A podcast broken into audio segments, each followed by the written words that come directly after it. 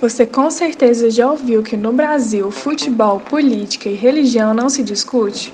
Bom, na verdade, se discute sim. E aqui discutimos religião. Entrevistamos alguns especialistas e convidamos a você a acompanhar essa conversa e com a gente discutir um pouco, porque sim, religião se discute.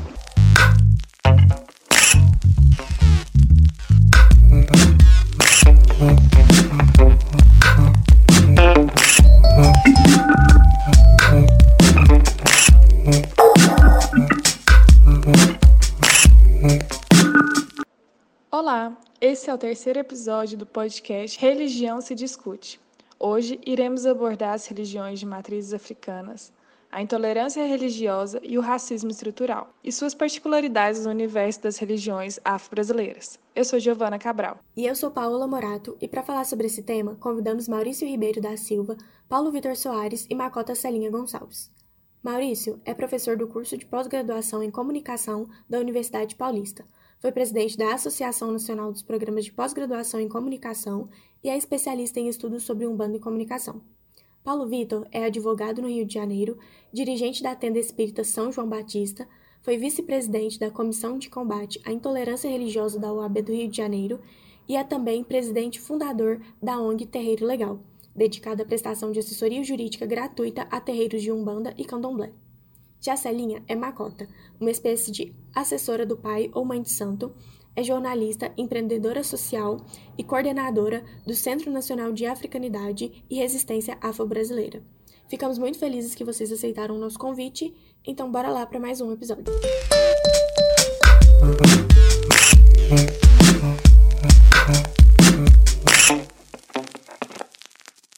Paulo Vitor, gostaríamos de começar o nosso episódio falando um pouco sobre a sua história. Qual que é a sua ligação com as religiões de matriz africana? Bom, vamos lá. Eu sou sacerdote de Umbanda, sou dirigente de, um terreiro de Umbanda aqui no Rio de Janeiro. Na Umbanda, é, alguns terreiros utilizam, outros não. Particularmente lá no, no terreiro a gente não utiliza a nomenclatura Pai de Santo, mas é a mesma coisa, só uma questão de nomenclatura. Dirijo esse terreiro, estou à frente desse terreiro há cerca de dois anos. Sou um bandista desde sempre, desde, desde garoto. E aqui no Rio de Janeiro a gente, além de fazer esse trabalho à frente de um terreiro, trabalhando em diversos diversos outros terreiros. Tive a oportunidade de trabalhar junto com Maurício alguns anos na Tenda Espírita Nossa Senhora da Piedade. Foi o terreiro de Umbanda que organizou a Umbanda no Brasil, lá em 1908. Há já alguns anos tenho trabalho junto com toda uma coletividade, que isso fique bem claro, ligado ao trabalho de apoio jurídico a terreiros de Umbanda e Candomblé, religiões de matriz africana no geral, também com outras nomenclaturas, aqui é principalmente no município do Rio de Janeiro. Esse é um trabalho que ele tomou forma por meio da ONG Terreiro Legal no ano de 2017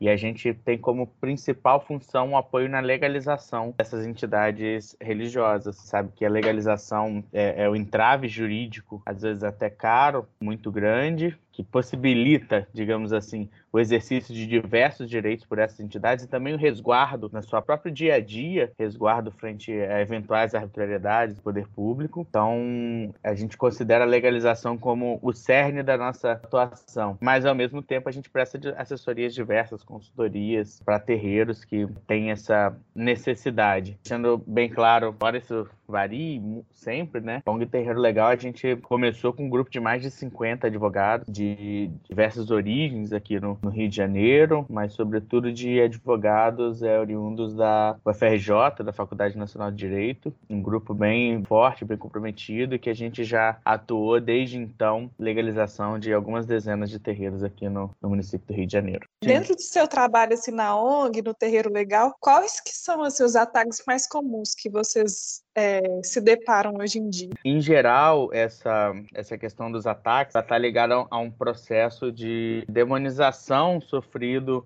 por, pelas religiões de matrizes africanas e que, religiões que possuem influências xamânicas. A Umbanda, por exemplo, possui uma influência xamânica dos cultos da pagelança indígena muito forte, muito presente, eu diria até que muito mais forte do que a influência do, do catolicismo. É muito comum você ver, se você vê celebrações, organizações, é, festividades indígenas, você vai lembrar muito da forma de organização de um terreiro de Umbanda. Na Umbanda, uma característica muito clara é que a gente não tem essa noção de céu e inferno, essa noção de dualidade, né? Essa dualidade é, da existência do bom e do ruim, do, do bem e do mal. A gente tem uma, uma compreensão um pouco distinta. Só que houve um processo histórico é, em que, principalmente as religiões de matriz africana é, no Brasil, elas sofreram é, é, esse processo de demonização. Elas foram colocadas em algum momento com a roupagem da representação do mal, principalmente ligado aos trabalhos dos Exus, por exemplo. Naturalmente, aí fazendo a ponte, esse processo em grandes metrópoles e principalmente no estado do, do Rio de Janeiro, esse processo ocorreu de uma forma muito acentuada, porque tanto a Umbanda quanto o Candomblé possuem uma vivência histórica no Rio de Janeiro muito grande. O Candomblé existe no Rio de Janeiro há muito mais de um século, a Umbanda pouco mais de um século. Antes da Umbanda ser organizada por Zélio, lá em 1908, já existiam as famosas macumbas cariocas, que possuíam uma natureza de culto e de objetivo ritualístico muito próximo ao que hoje é chamado Umbanda. Naturalmente, aqui no Rio, esse processo, combate de intolerância, foi muito grande. Sendo muito grande, ele ao longo do tempo teve páginas muito muito diferentes. Se a gente se a gente pegar, por exemplo, na época das ditaduras, Vargas e, e militar, existiram movimentos de perseguição muito grandes a ponto da gente ter no, no Rio de Janeiro, que estava até pouquíssimo tempo no Museu da Polícia Civil, um acervo de magia negra do estado do Rio de Janeiro, que era composto por imagens, por instrumentos, instrumentos ritualísticos que foram retirados em operações policiais de terreiros de Umbanda e Candomblé, principalmente. E esse acervo ele existia lá, não estava exposto, mas existia lá há muito, estava meio que, meio que esquecido e, e, teve um movimento muito grande de resgate a esse acervo por meio da campanha Liberte o Nosso Sagrado, que a ONG Terreiro Legal não esteve diretamente ligado, mas que eu tive contato por meio da Comissão de Combate à Intolerância religiosa da OAB. Hoje em dia esse acervo está no Museu da República. Então a violência histórica ocorreu muito, era uma violência policial, partia do Estado, sua grande maioria. Existia também, claro, movimentos de intolerância, mas houve até um movimento de intolerância pelo aparelho estatal muito forte. E isso foi decorrente da própria formulação do nosso país, né? Em 1890, no Código Penal de 1890, era crime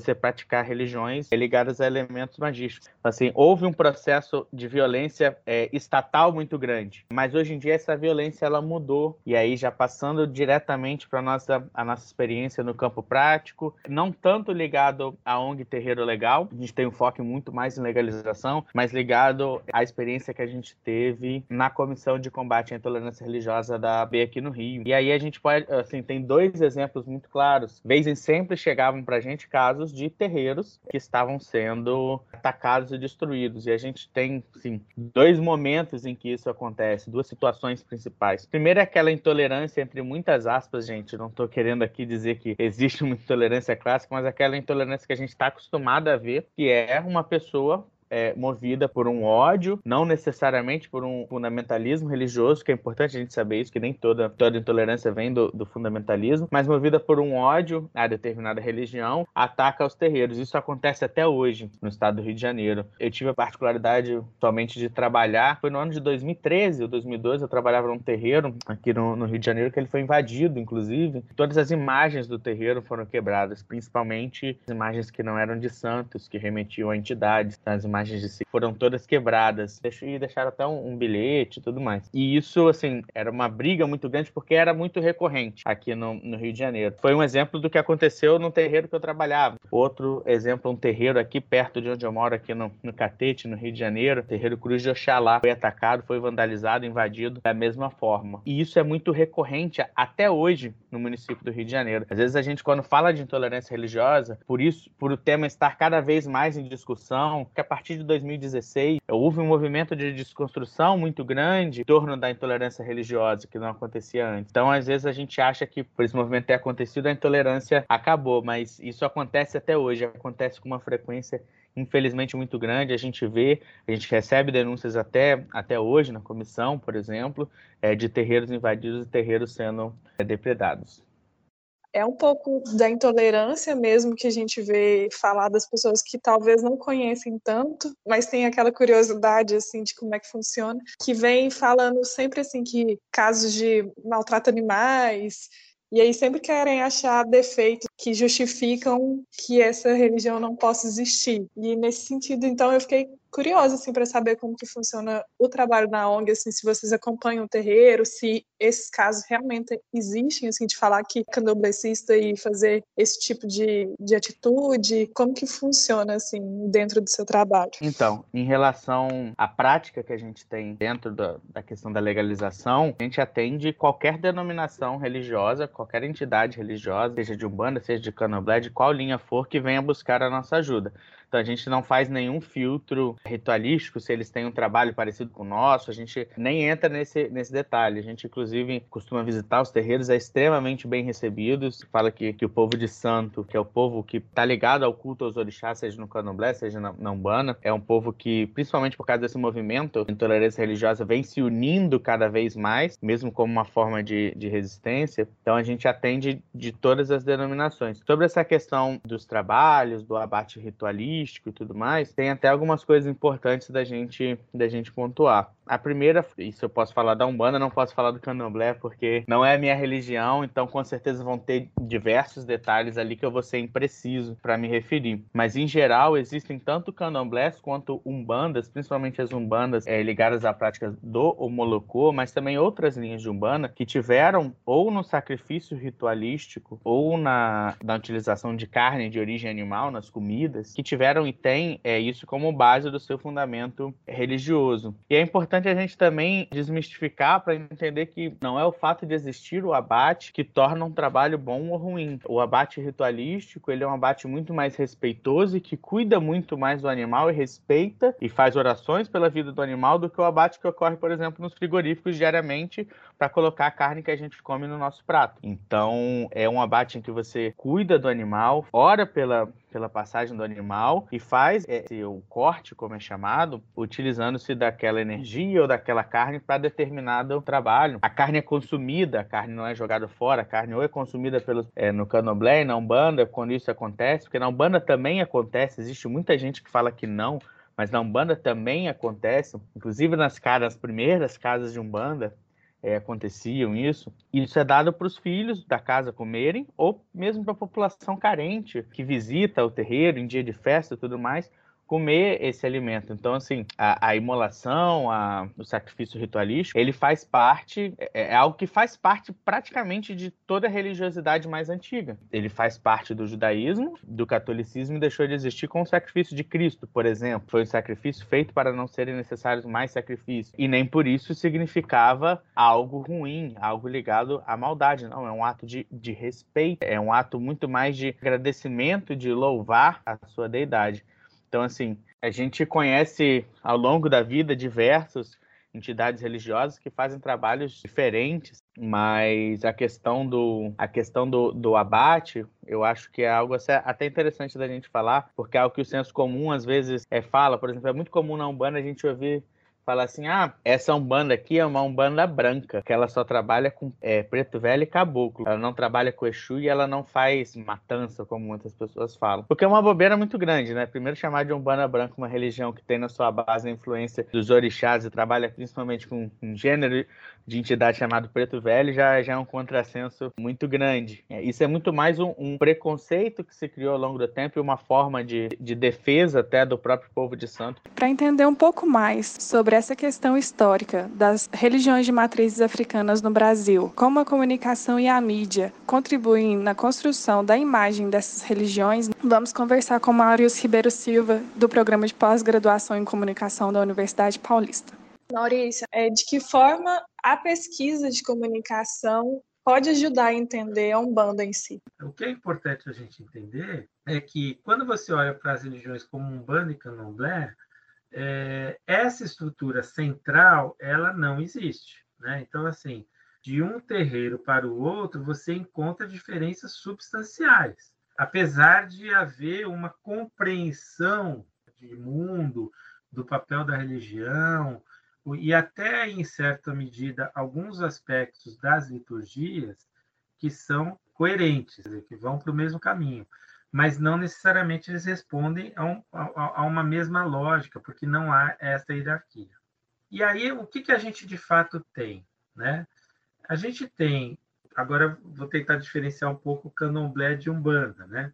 Quando você olha para o candomblé, você vê uma religião que de algum modo ela isso eu não sou um expert, mas até onde eu pude entender, ela é constituída no Brasil, né? Porque é, quando você olha para as regiões da África, de onde vêm é, as mitologias e as crenças, esse conjunto complexo de divindades não estava necessariamente vinculados todos a, uma un... a um único lugar. Né? Dizer, não... Agora, aqui no Brasil, a gente tem uma situação na qual a senzala foi constituída a partir de gente de todas essas regiões. Então, a religião que é resultante dessa mistura de culturas é uma religião que, de alguma forma, equaliza essas diferenças. Então, acho que a definição mais bacana que eu já vi é que, se não me engano, é do, do Renato Ortiz, que é, o candomblé seria uma religião que olha para a África, enquanto que a Umbanda, nesse sentido, é uma religião que dá as costas para a África, porque ela olha para o preto velho, que é o escravizado. Ela olha para o caboclo, que é o índio que foi escravizado. Então, ou seja, há uma diferença de perspectiva quando você olha um grupo e olha outro. Quando você olha a Umbanda em si, ela é uma religião muito heterodoxa, porque ela recebe influências basicamente das três grandes matrizes que formam o povo brasileiro. Que tem muito do catolicismo, muito da pagelança, vamos chamar assim, e ela tem muito da religiosidade africana. Então, eu passei a observar, neste contexto da formação da Umbanda e etc. e tal, o quanto que a Umbanda não era uma religião estudada e mais, o quanto que ela era estereotipada. Por exemplo, quando você sobrevaloriza o polo africano. Né? Quer dizer, quando você insere a religião dentro do polo africano, você olha para os indígenas, você vai perceber que isso tudo faz parte, todo o ritual de cura indígena também. Né? Então, assim, por que, que se apaga o índio? Essa era a pergunta que eu comecei a fazer. Então, quando eu falei que comecei a olhar para a Umbanda sobre o problema da imagem, é que eu passei a observar o problema do apagamento. Assim, como é que, de repente, você faz uma coisa desaparecer e, e, e constitui a visão dessa, desse elemento a partir de outra. Ou seja, você tinha uma religião fundada no centro espírita por um caboclo e que vira de matriz africana. O que, que aconteceu no meio do caminho? Essa era a pergunta que eu fazia.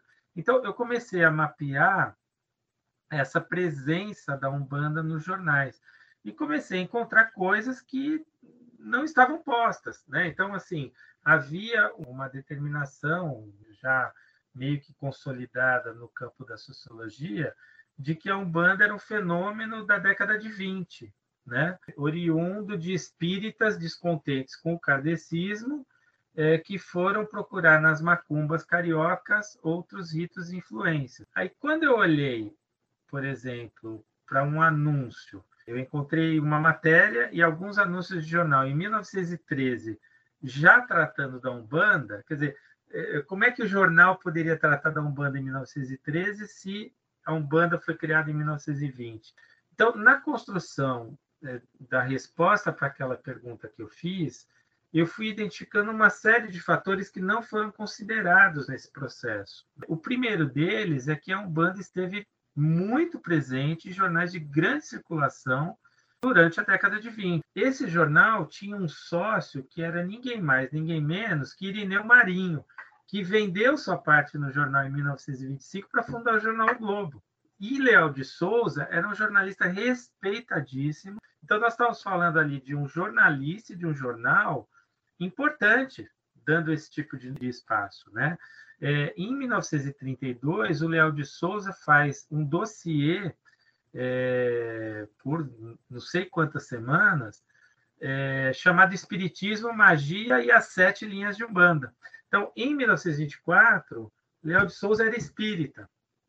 Em 1932, quando ele faz o dossiê, ele já é dirigente da tenda espírita Nossa Senhora da Conceição, que é a segunda tenda de Umbanda, fundada depois da tenda Nossa Senhora da Piedade, em 1908. A Tenda da Conceição foi fundada em 1918. Então, o que a gente percebe é que em torno de 1930 começa um, um problema, assim, a Umbanda começa a ser perseguida. É, e o que a gente vai conseguir construir em termos de cenário é que era um momento onde havia um crescimento muito importante do espiritismo na capital da República, é, um ataque sistemático da Igreja Católica que via aquele movimento crescer. É, e aí a gente tem que lembrar o seguinte: o espiritismo talvez seja a primeira religião se apresenta no Brasil não pelas classes populares, que eram os escravos, os trabalhadores, mas pela elite. Então, as relações de poder com a Igreja Católica, nesse primeiro momento, eram relações complicadas. Então, o que a Igreja Católica acaba por fazer? É, não podendo excomungar e etc. e tal, afinal de contas, ele também já vivia num ambiente republicano, a Igreja lança a mão de, da ideia da, da, da, da demonização. Nessa luta né, por espaço, a gente pode falar de um mercado religioso ainda incipiente, o espiritismo passa na década de 30 falando, não, peraí, eu sou do bem, eles é que são ruins, porque eles são baixo espiritismo, porque a Umbanda tinha aquele traço do, do negro. Né? Então, assim, o preconceito contra o negro ele faz parte desse processo de ataque. Quando a gente olha para o jornal, a gente vai ver que no fundo, no fundo, há um embate muito grande entre esses dois grupos espíritas, né? E os católicos também, os católicos atirando bala em todo mundo, e os espíritas falam, não, isso não é com a gente, é com eles, e os, e os, e os, e os umbandistas falam, não, isso não é com a gente também, isso é com os outros, com os macumbeiros, quer dizer, aí todo mundo querendo se afastar dessa coisa africana, e o que acontece então com a Umbanda? O mesmo movimento partindo do candomblé e da macumba. Como o candomblé e a macumba eram mais perseguidos do que a Umbanda, a gente vê também o um processo de migração dos praticantes desta religião para outra. Então, isso acaba fazendo com que a Umbanda, de fato, se torne essa coisa de matriz africana que a gente vê hoje, o que não era na sua essência e na sua origem, percebe? Então, no fundo, no fundo, acaba acontecendo esse movimento. E o que a gente vai perceber, olhando o processo como um todo, assim, desde 1900, quando a gente 1924, quando a gente começa a ver o registro da Umbanda nos jornais, até mais recentemente, a gente vê crescentemente um processo de estigmatização, num primeiro momento, e num segundo momento, de estereotipização. Quer dizer, a Umbanda ela passa a ser retratada não a partir do que ela é de fato, mas a partir do trejeito do, do pai de santo, aquela coisa da incorporação. Ela é muito presente nos, nos nos documentos de natureza humorística, né, muito presentes nos programas humorísticos. Enfim, ela sai daquele espaço nobre, que era o jornal importante, com o grande jornalista, e ela vai no meio do caminho, indo para o jornal de variedades, depois ela chega naquele jornal que é o jornal do sangue, assim, jornal super popular aqui em São Paulo, a gente usa notícias populares, que a gente falava que torcia, saía sangue, né? Então, a Umbanda vai para esse tipo de jornal, ou então ela vai parar nos programas de humor, e aí você tem uma série de estereotipias, assim, que a gente vai percebendo, né? Por exemplo, é, a dona Catifunda é o estereótipo da, da, da, desse umbandista já mais recentemente, né? Quer dizer, é uma pessoa gro grosseira, dá baforada de charuto na cara de todo mundo e assim por diante outro lado, é uma religião que é profundamente disseminada no território brasileiro. Eu fiz um levantamento via Google Trends, qual eu identifiquei que em todos os estados do Brasil a, a, a busca pela, pelo termo umbanda supera, por exemplo, catolicismo, eh, Igreja Universal do Reino de Deus, enfim, a gente, a gente identifica elementos muito presentes. Um deles, por exemplo, nós identificamos que o verbete Exu é muito mais procurado no Brasil do que Nossa Senhora Aparecida, por exemplo, que é a padroeira do Brasil. Então, e, e quando você vai aprofundar o termo Exu, você olha para Exu, que tem um Exu poderia ser tanto candomblé quanto umbanda, mas desdobrando a, a, a busca, observando os termos secundários, a gente identifica que o Exu buscado é o Exu da Umbanda e não do Candomblé. Bom, você disse como o preconceito ele se manifesta na mídia, né? De forma a apagar certas características como as referências indígenas e também nas comédias, mas a gente gostaria de saber se você considera que a grande mídia brasileira ela seria uma aliada na luta contra a intolerância religiosa ou se ela seria mais como um meio de promover esse preconceito em seus produtos? Eu acho que você não pode responder nenhuma nem outra, assim, é, de modo definitivo. O problema é muito mais complexo do que aparenta ser. Então, eu vou aqui chamar a atenção para alguns tipos de produtos para a gente entender o que ocorre. Quando você olha para a produção jornalística, Nela, a despeito de não serem pautados, exceto quando em excesso, as violências contra os terreiros, seja de Umbanda, seja de Candomblé, né, de vez em quando você vê alguma matéria falando que determinado terreiro foi destruído ou que é, uma determinada criança foi retirada da mãe porque é, frequenta o candomblé, então, você vê algumas coisas de modo esparso. E quando você vê esse tipo de abordagem, a gente percebe que o texto jornalístico é um texto claro e objetivo no sentido da defesa daquele direito. Então, nesse sentido, você tem um ambiente midiático que respeita e promove, vamos dizer assim, a tolerância. A coisa se perde dentro de um contexto maior que a ideia de pauta. Né? Dizer, a gente sabe que o assunto, para se manter em pauta, ele tem que ter um determinado apelo, porque senão ele é superado por outros. Então, o que a gente observa nesse tipo de abordagem no jornalismo é que, apesar de pautado, o assunto não é permanente, ele é absolutamente esporádico.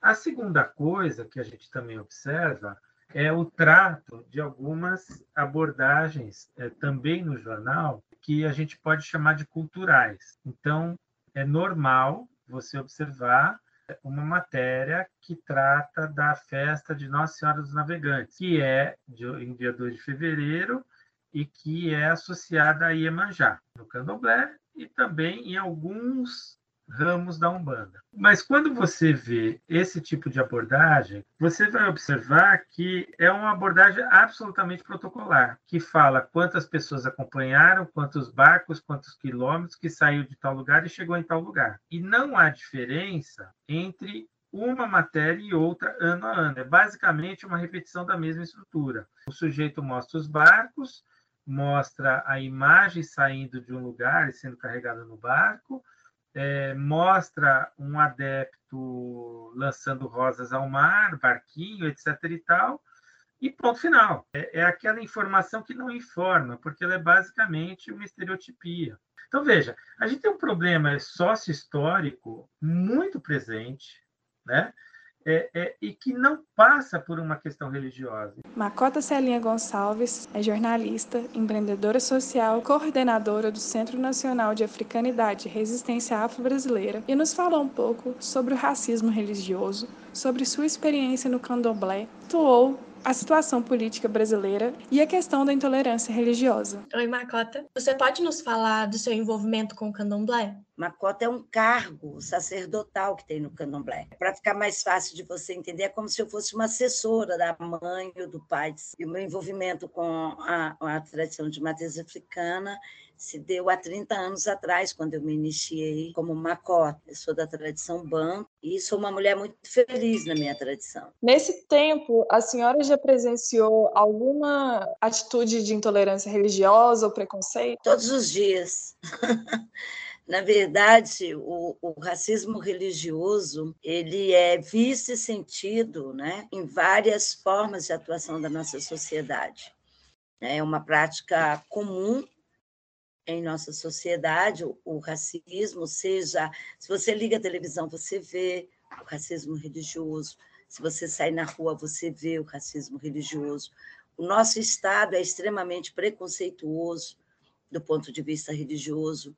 Então, quando você faz essa pergunta, nós temos que entender o racismo religioso é como uma coisa também de forma subjetiva nas práticas cotidianas. Você entra na Câmara Municipal, há um crucifixo, há uma Bíblia, você vai no fórum, há os signos de determinada religião, é, você abre a Constituição do Brasil ao signo de uma determinada religião cristã. Então, o racismo ele se dá das diversas formas, né?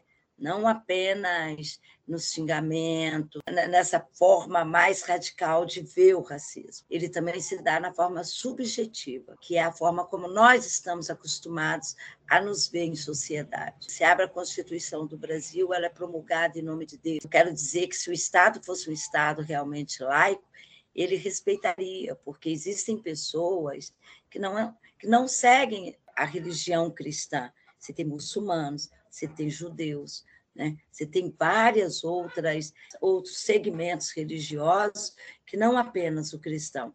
E o nosso estado ele é todo formado somente em relação ao cristianismo. Então isso é uma forma de discriminar também. Indo por esse mesmo raciocínio, nós sabemos que o Brasil ele é um país marcado pela intolerância religiosa e por outras formas também de preconceito. No caso do preconceito com as religiões afro-brasileiras, você acha que é possível associar esse preconceito ao, ao racismo estrutural? É totalmente vinculado ao racismo. Eu vou, Paula, te colocar assim, com muita clareza como é que a gente vê o racismo. É, Fala-se das religiões de matriz africana, satanizam as religiões de matriz africana. Todas as formas, todas as práticas religiosas, elas são extremamente semelhantes. O que nos faz diferente é a origem da nossa religião. Vou te dar um exemplo claro. É, você pega, por exemplo, a sacralização de animais. Não só a matriz africana faz a sacralização, você tem ela, no, no, os muçulmanos fazem, os judeus fazem, o próprio cristianismo só rompe com a sacralização de animais quando Jesus Cristo se imola cordeiro. Mas hoje tem a homilia, tem a Santa Ceia, que é o quê? É o corpo e o sangue de Cristo. Não é símbolo, na verdade, é chamado de transmutação. E o que é que incomoda, na verdade, na sacralização de animais? É a origem da minha religião. Então, o racismo religioso, ele é forma mais complexa de você lidar com aquilo que a origem, a origem é. A minha religião, ela é discriminada essencialmente pela sua origem, não pela sua prática. Né? A imunização, as formas como lidam conosco, elas só colocam para fora um racismo estrutural que há em nossa sociedade. Então, o que incomoda no brasileiro é a origem da religião de tradição de matriz africana. Macota, em 2020, durante o discurso para a ONU, o atual presidente Jair Bolsonaro afirmou que o Brasil é um cristão, conservador e tem na família a sua base. Ele também fez o convite à comunidade internacional pela liberdade religiosa e combate à cristofobia. Mas a gente sabe que no Brasil não há um sistema estruturado de perseguição contra os cristãos, que, cristãos perdão, que são um grupo religioso majoritário no país. Você acredita que, de alguma forma, o governo atual traz insegurança e liberdade de crença, principalmente para os grupos de matrizes africanas? Ele é uma ameaça, é, objetivamente te respondo, uma grande ameaça. Na verdade, nós temos a antítese que nós deveria, deveria se defender, que é a laicidade do Estado. Nós estamos em um país multifacetado, diverso e plural. Não se pode afirmar que esse país é um país cristão. É um país formado por cidadãs e cidadãos das mais, dos mais diversos segmentos religiosos. Né? E nós temos que lutar contra isso. Nós sofremos em 2016 um golpe é, sustentado no pilar da injustiça brasileira, de uma mídia que fez uma completa campanha, e quem pôde assistir é, a votação do impeachment viu que se votou em nome de Deus, família, da tradição e da propriedade em nome dos santos. Na verdade, nós não podemos coadunar com um Estado que exerce esse papel. Nós temos que lutar por um Estado que seja verdadeiramente laico, um Estado que respeite a sua diversidade, a sua solidariedade. O nosso país é um país multifacetado, diverso e plural. Nós temos em solo brasileiro os mais diversos segmentos religiosos. E, ao contrário, o que, é que nós temos hoje? Um governo, né, na, na pessoa do presidente Jair Bolsonaro, que se diz terrivelmente cristão. Se você é cristão, você não pode ser terrivelmente. Isso não coaduna com o sentido da fé. Eu, para mim, religião é, é a expressão do amor, da solidariedade e da generosidade, e não o que se prega hoje no nosso país. Quando se faz arminha com a mão para poder falar em nome de Deus. Então, nós temos hoje no país a antítese do que seria o verdadeiro significado de ser cristão, muçulmano, judeu, candomblessista, macumbeiro, seja lá a designação religiosa que você tiver. Porque, é porque quem tem religião, quem tem fé, defende a vida. Ter fé é defender a vida. Ter fé é defender a democracia, defender o direito inalienável das pessoas, dos cidadãos a uma vida plena, digna e cidadã. E não é isso que nós vivenciamos hoje no nosso país. E mesmo diante desse você acha que ainda é possível acreditar no futuro mais tolerante ou ausente de tantos preconceitos? Sim, eu, eu sou uma mulher, eu sou uma educadora. Eu sempre acredito na educação como uma das melhores armas de se combater o racismo, de se, de se combater a homofobia, todas as formas. Eu acho que se educar as crianças de hoje, você não precisará punir os homens de amanhã. E nós temos que investir na educação, nós temos que investir em novas concepções e novos cidadãos. Então, nós temos que investir na educação como uma ferramenta de transformação dessa sociedade que nós é, o, o Nelson Mandela, é, quando da Conferência Mundial de Turma, ele, é, eu tive o prazer de estar ele foi questionado sobre o fim do racismo em África do Sul e falou: tirar das leis eu tiro. A, a Constituição de África já não é mais preconceituosa, mas precisamos tirar da cabeça das investindo na, na, nas experiências como vocês estão fazendo. Às vezes as pessoas são preconceituosas porque não nos conhecem. Na verdade, o preconceito ele é um que esconde a ignorância das pessoas. Não conhece, não sabem como somos, não sabem onde estamos, nos discriminam simplesmente pelo de não nos tolerar. É isso. Eu não quero ser tolerado, eu quero ser respeitado. Nós temos que lutar pelo respeito, a diversidade. Eu não sou catequismo. Minha religião não é de catequismo. Nós não vamos na porta de ninguém convidar as pessoas para ir para o terreiro. Nós não saímos distribuindo santinho para as pessoas. As pessoas que chegam no terreiro chegam pelas suas próprias pernas. E isso precisa ser respeitado. A cultura do respeito. Você cria novas possibilidades, inclusive de conhecimento. Eu sou uma mulher de muita fé, Paola. Eu tenho muita fé. E eu tenho uma fé muito grande que talvez os meus netos não vivam essa realidade que eu estou vivendo.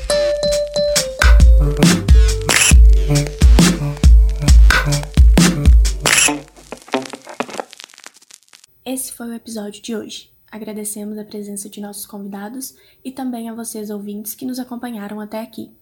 Fiquem de olho nas nossas redes sociais e até o próximo episódio.